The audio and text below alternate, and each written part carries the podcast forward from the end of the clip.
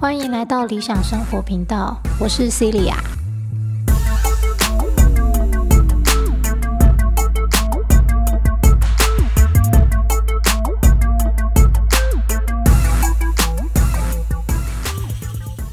好，我今天来讲软实力的另一个项目——独立思考的能力，或者称批判性思考。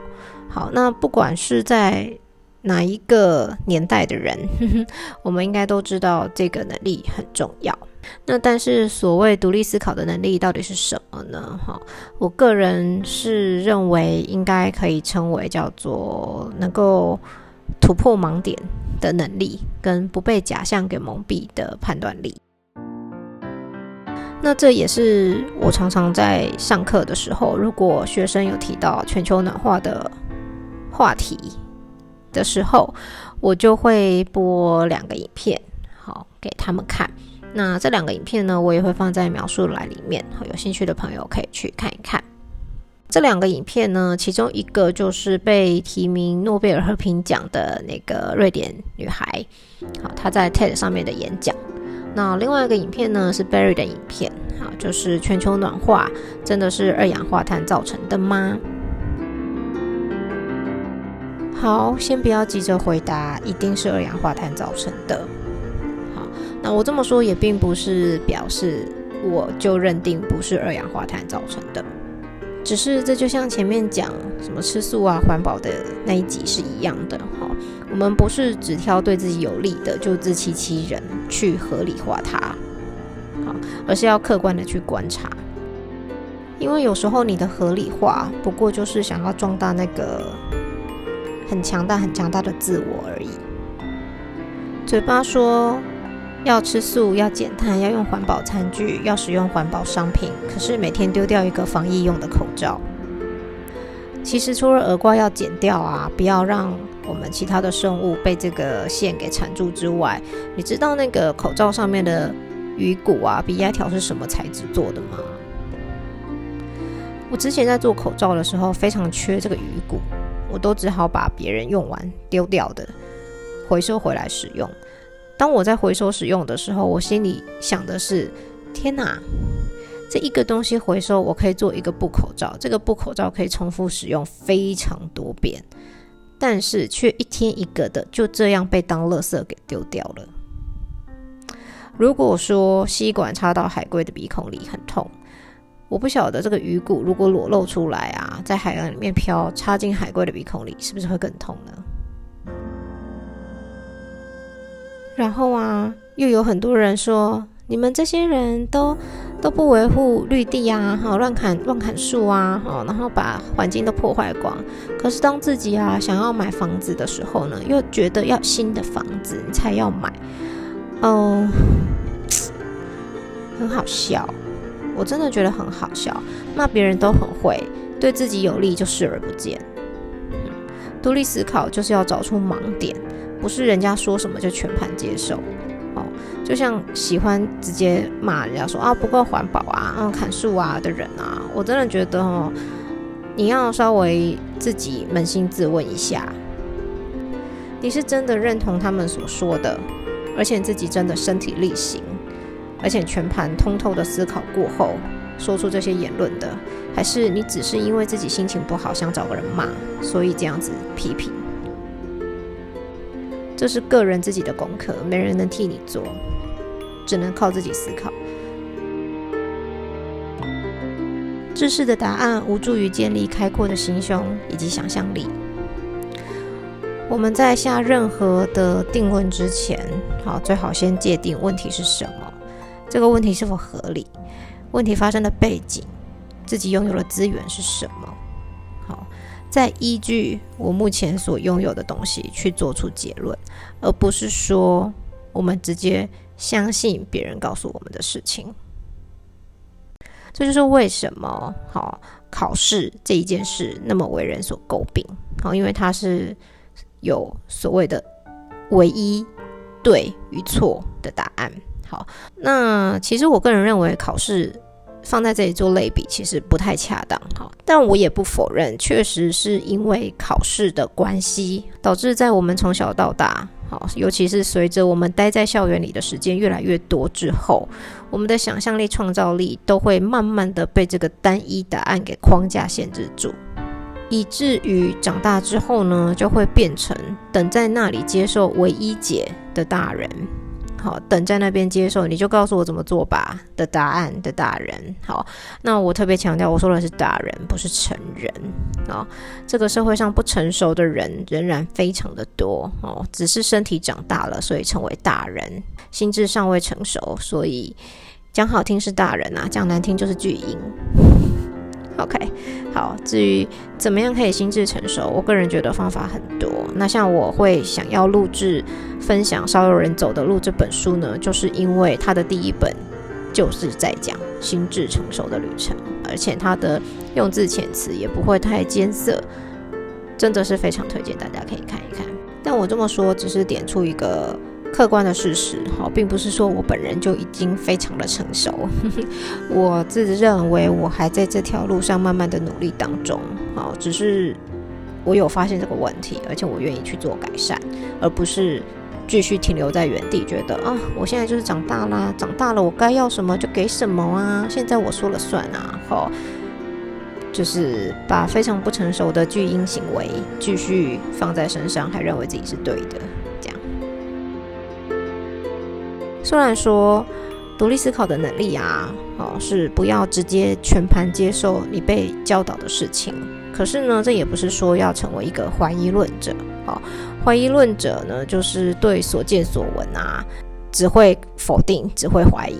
哦，那并不是这样，而是我们应该要对所有所见所闻，哈，稍微有所保留，哦，不要百分之百的相信它。我们也不用百分之百的不相信他，哈，这是走在天平的两个极端。如果可以的话，我们尽量保持在五十 percent 左右吧。尤其像现在科技越来越发达，你所看到的东西，你所看到的影片，都有可能是假的了。好，所以真的不要太毫无保留的相信自己眼睛或耳朵。好，所听见、所看见的事情。那实际上，到底要怎么做才能用健康的心态去面对我们所见所闻的资讯呢？好，我个人认为，最好训练自己的方法呢，就是尽可能的把所有事情的正反两面都看过一遍，好，都看清楚，或是至少都听过一遍，好，再自己去做判断。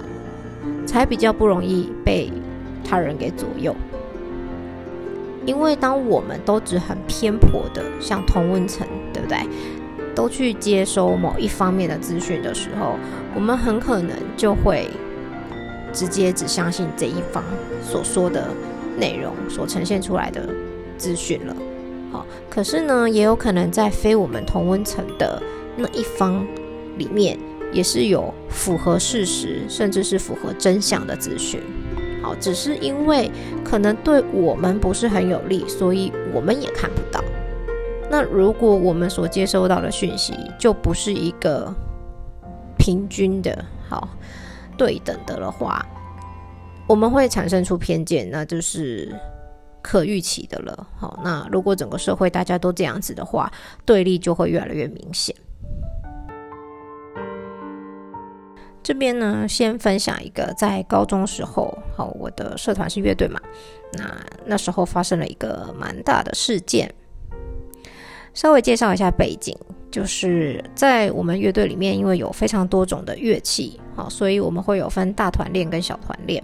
小团练呢，就是各乐器自己请老师来，好，或是自己定一个时间，好，就是在比如说每周一啊，或是每周二啊，好，放学之后的时间，好，就是大家社团活动嘛，好，要自己这个乐器就要聚起来练习，这样。好，那但是呢，如果刚好我们团练的时候啊是要补习的话，好，那可能就就没有办法来嘛。然后呢，也许有人就是比较倒霉一点，就是可能我们团练就是礼拜一呀啊，但是他礼拜一刚好就都要补习呀，好，然后我们学校又那么远嘛，很可能会来不及，所以他就都没有来练到，可能就已经让某一些人小小的不爽了，好，或是甚至有的人的团练态度是，今天老师有来，我才要留下来练，如果今天老师没有来的话，那我觉得没有必要留下来练。好，那我不评论这个态度对或不对，我觉得这就是每个人自己的选择。哈，他认为这样子做是对自己比较有帮助的的话，OK，那他就可以这么做嘛。毕竟补习费也不便宜呀，总不能说哦，为了一定要把这个乐队给练到非常好，然后连补习都不补了。好，但是呢，我也不否认有另外一群人呢，他们是真的非常喜欢这样子的社团活动的。所以他们会认为说你没有来练习，你就是不爱乐队。我其实说实在的，那时候我听到他们在讲说哦，你这样叫不爱乐队，或者是怎样怎样才叫爱乐队的时候，其实我内心是翻白眼呢。啊，因为人家爱不爱，又不是要依照你的标准来。来来规定的嘛，对不对？奇怪，我很爱，可是我的爱有我自己的表达方式啊，对不对啊？你很爱，你可以用你你很爱的表达方式啊，可是你不能用你表达的方式来要求我要做到跟你一样嘛，对不对？好，反正总之呢，这两派的人已经私下就有一点点就是不太和睦，然后呢，引爆点就在于我们这一组有一个团员。他没有来小团练，然后理由是他要去补习。好，然后就他就去补习了嘛。结果其他乐器团的人，因为他们的团练时间跟我们是不同天嘛，所以当然他们就会在补习班附近走动啊。然后就看到了这个我们这一组没有来团练的人，好，好像跟男朋友约会吧。那话当然就传到我们这个小队里面来啦。在我们这个小队里面，我刚刚说，嗯，严格要求怎样才是爱乐队的人啊？他听到之后就很不爽嘛，好，就会觉得说他这样超差劲的，他骗我们，他这样根本就不爱乐队，哈，巴拉巴拉巴拉就开始吵，所以两派就开始吵起来了。然后两方人马当然就各自希望多拉一点势力进来嘛，好，其实 我就真的觉得，哈。那不就是要团结吗？然后你们自己在那边搞内讧，不知道现在到底是怎样。好，然后两方就会说，哦，他怎样这样讲，然后另一方又会说他怎样这样讲。好，我真的觉得是假巴虚名，而且这战火好像还吵到高三去。我想说神经，都要考试了，还在里面吵这种无聊的事情。好，但不管这个故事呢，我也常常在上课的时候分享给学生听。好，然后呢，我就会问说，那你们的看法是什么？通常啊，大部分的人就开始选边站。好，有的人会觉得，哎，那个说谎的人不对啊。好，有的人会觉得说，哎，那个其实其实呃，偶尔没有练一下，应该不会怎样吧。好，反正总之就会去选边站嘛。好，到底谁是对的，谁是错的？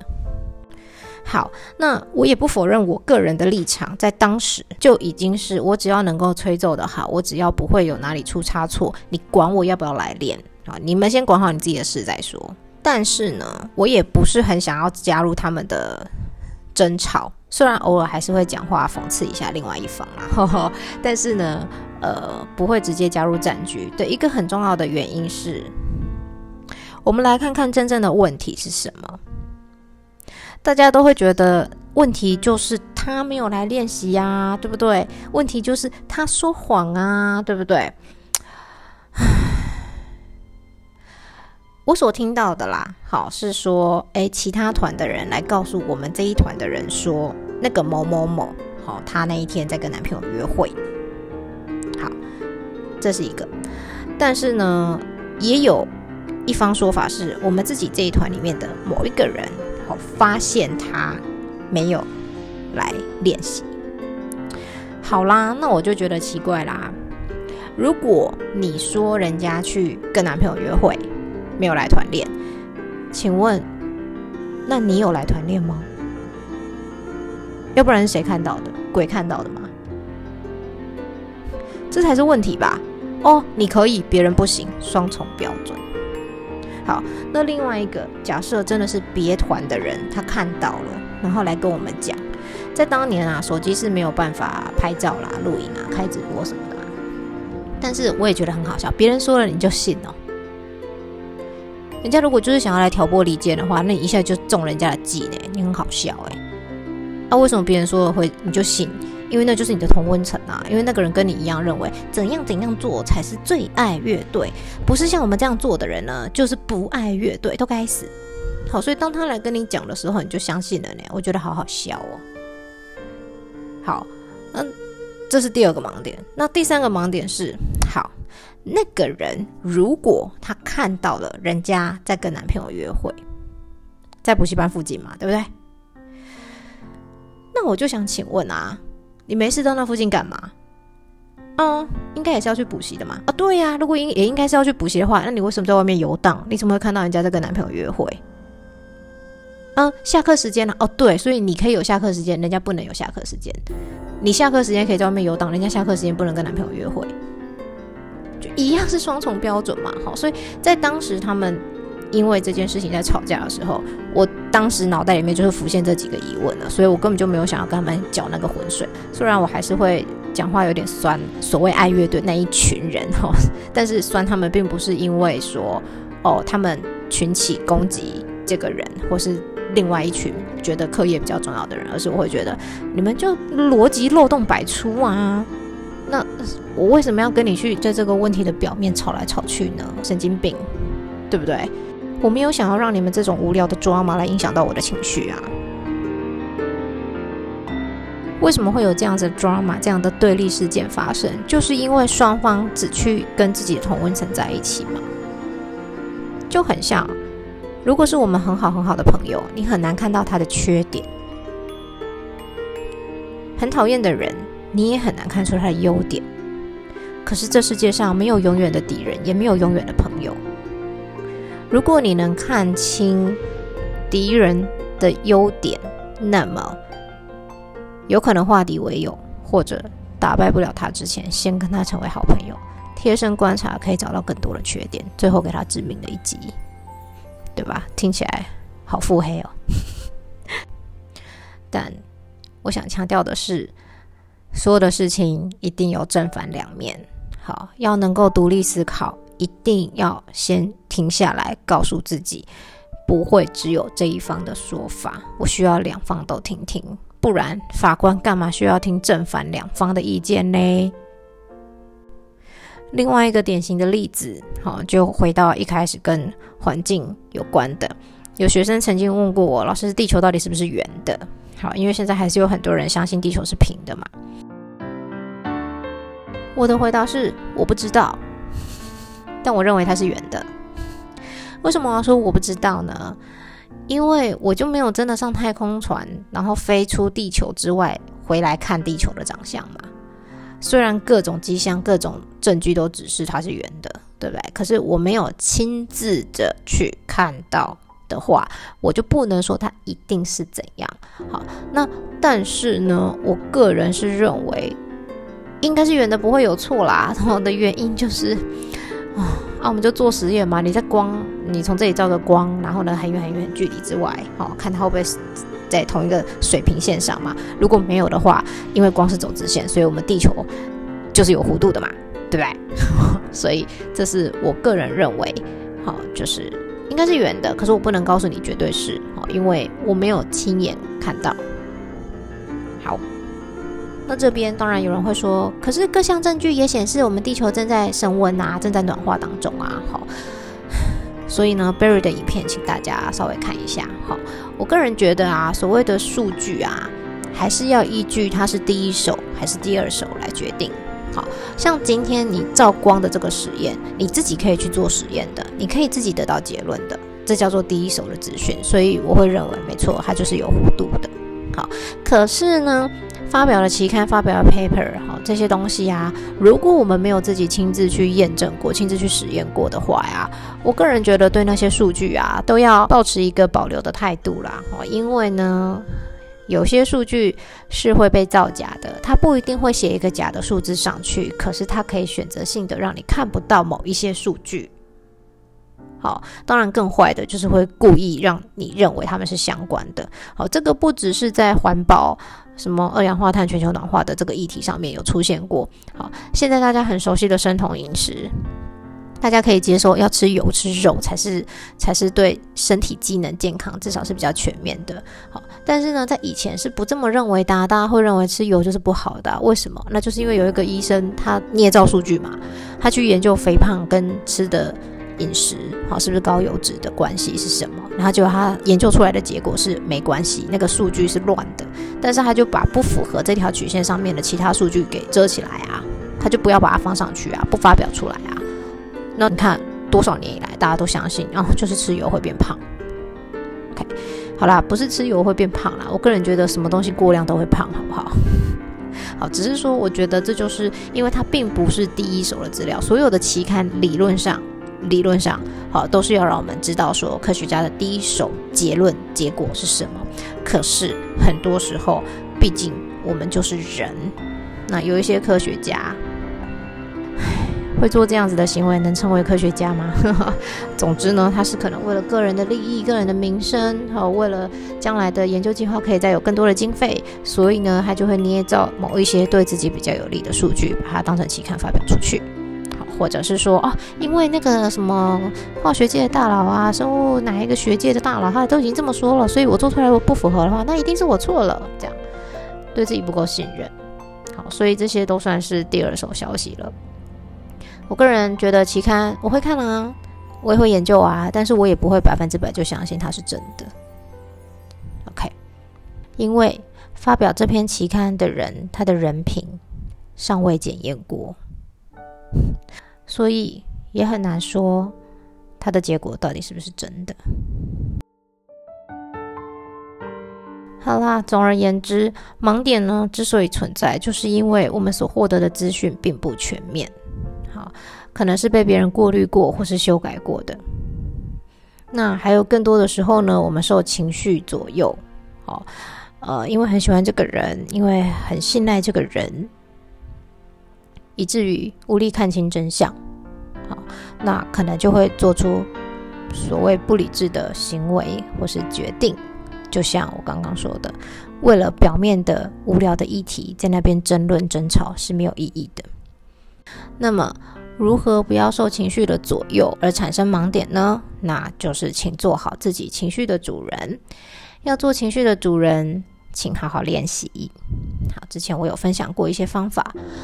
要独立思考，就先请慢下来，确定尽可能吸收到全面的资讯之后，再决定你要怎么行动。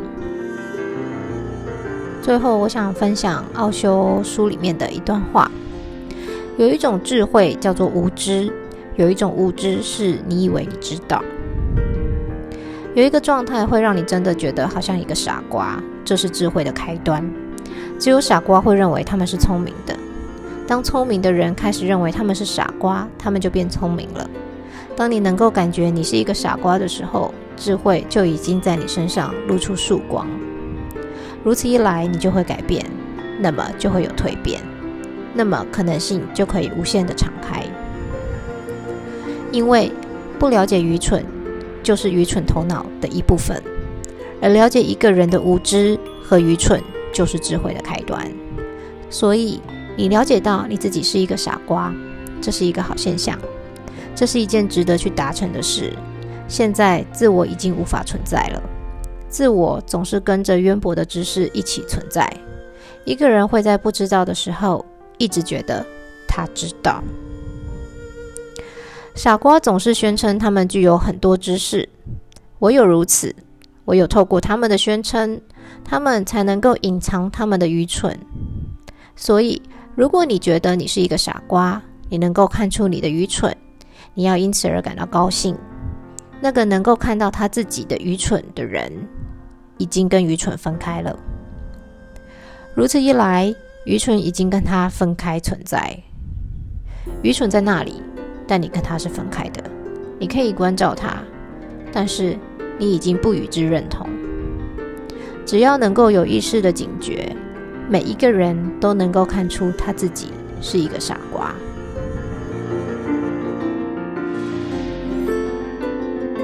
我们能不能有这一层体悟呢？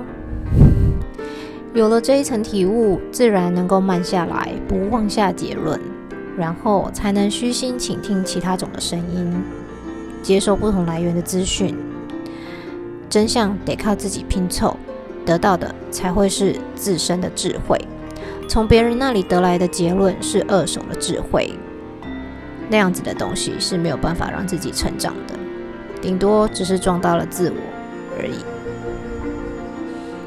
所以，独立思考的能力就是突破盲点的能力，是虚心倾听的能力，勇敢的自己拼凑出真相。而不是等待一个现成的答案。好，今天分享到这里，希望对大家有帮助。下次见，拜拜。